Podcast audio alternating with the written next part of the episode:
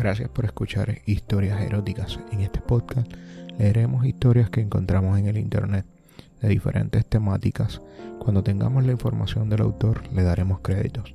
Si quieres que leamos tu historia o si quieres grabarla, envíala a historiaseroticaspr@gmail.com con tu nombre o seudónimo y la publicaremos. Recuerda suscribirte para que no te pierdas las diferentes historias. Y ahora, la historia de hoy.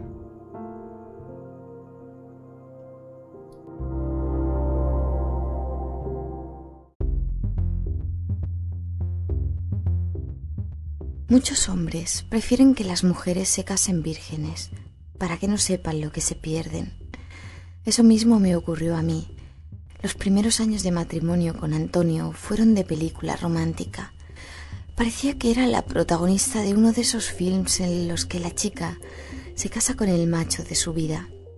Yo con mi esposo no tenía ninguna queja, pues pensaba que un coito no podía durar más de cinco minutos y que los penes no medían más de 10 centímetros. Mi amiga mmm, me pusieron la mosca detrás de la oreja al explicarme todo lo que sus maridos no daban de sí en el catre. Tanto se quejaban que acabé convenciéndome de que eran unas hipócritas, que si no eran felices en la cama era por su culpa, pues no le contaban a la pareja cómo debía de hacerles el amor. Ingenua de mí, no quise caer en la misma trampa que ellas y le dije a mi marido todo lo que esperaba de él en el momento de follar. Incluso le confesé unas cuantas fantasías eróticas.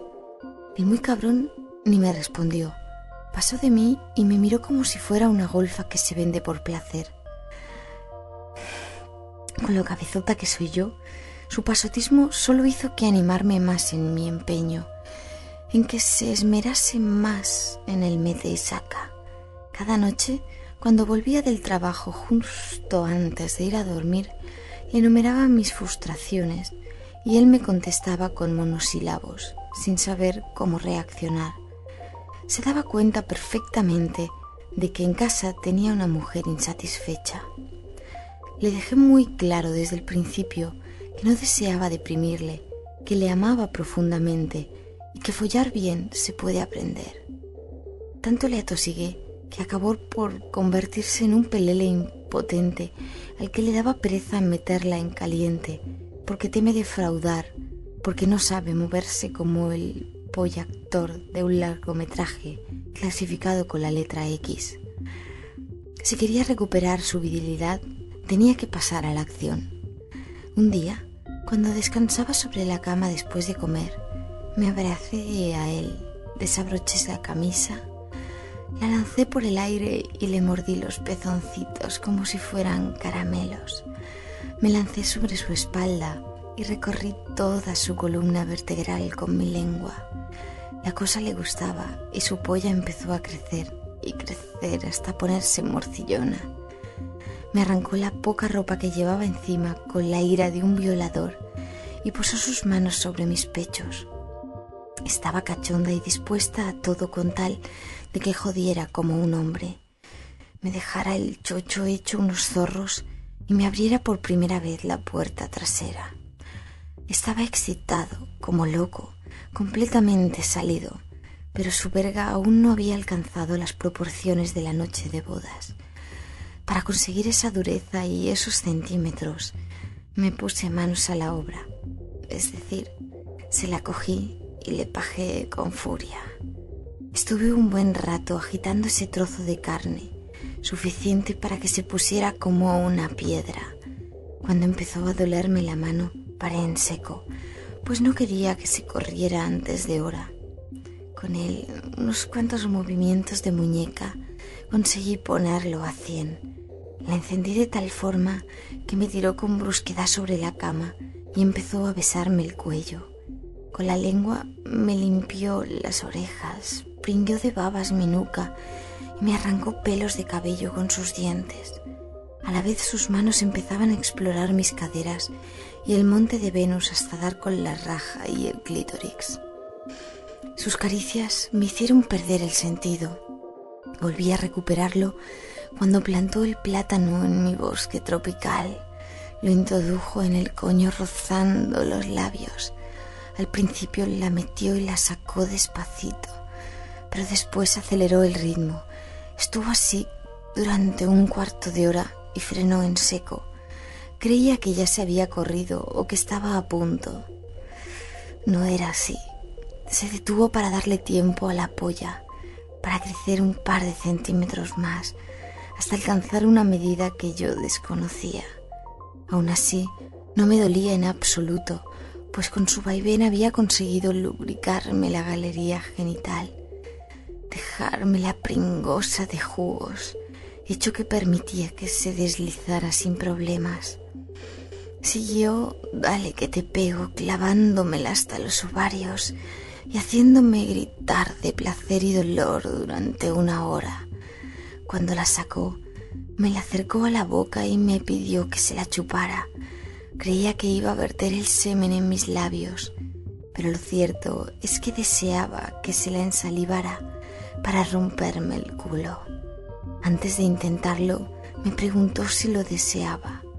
Yo asentí con la cabeza y él colocó el glande en la diana, dispuesto a taladrarme. Empezó el mete saca y creí morirme. Le pedí que parara, que la sacara cuanto antes. Muy a pesar suyo me obedeció. La agarró con la mano y empezó a masturbarse. Le pedí que parara, que no siguiera, que deseaba que volviera a intentarlo. Necesitaba más lubricante, necesitaba un buen escupitajo en todo ese agujero enrojecido. Descargó la saliva y la colocó nuevamente en la entrada empujó y la insertó de un solo movimiento, arrancándome un grito desgarrador y unos cuantos lagrimones mientras me penetraba por detrás. Me acariciaba el coño y el clítoris proporcionaba tanto placer que me hizo correr dos veces seguidas. Mi culo se contorsionaba, se agitaba arriba y abajo mientras ese salchichón rozaba el recto. Ahora me arrepentía de no haberlo probado antes y me juraba a mí misma que aquella no iba a ser la última vez de mi vida en que sería sodomizada y dada la cara de satisfacción que ponía mi esposo, estaba segura de que lo repetiría de nuevo si yo le dejaba.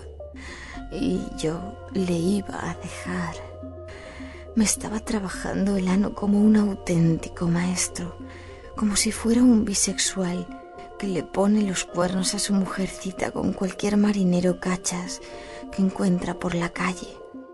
Mm, tanta habilidad me hizo sospechar que de niño en el colegio hubiera jugado con sus compañeros de clase a ciertos jueguecitos, aunque con lo que le gustan las mujeres, lo más seguro es que prefiriera el de los médicos. Sus pacientes habrían sido niñas a las que les hubiera recetado un supositorio de carne que él mismo aplicaría tras la consulta. En estos instantes placenteros mi imaginación se desbordó y él no tardó mucho en eyacular, en pintarme el recto de blanco.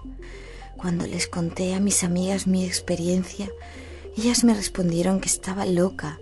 ¿Cómo le permitía a mi marido hacerme esas cosas? Entonces me di cuenta de que no solo eran unas hipócritas, sino también unas estrechas. Ellas, al igual que yo, se casaron vírgenes y siguen siéndolo, al menos por el culo.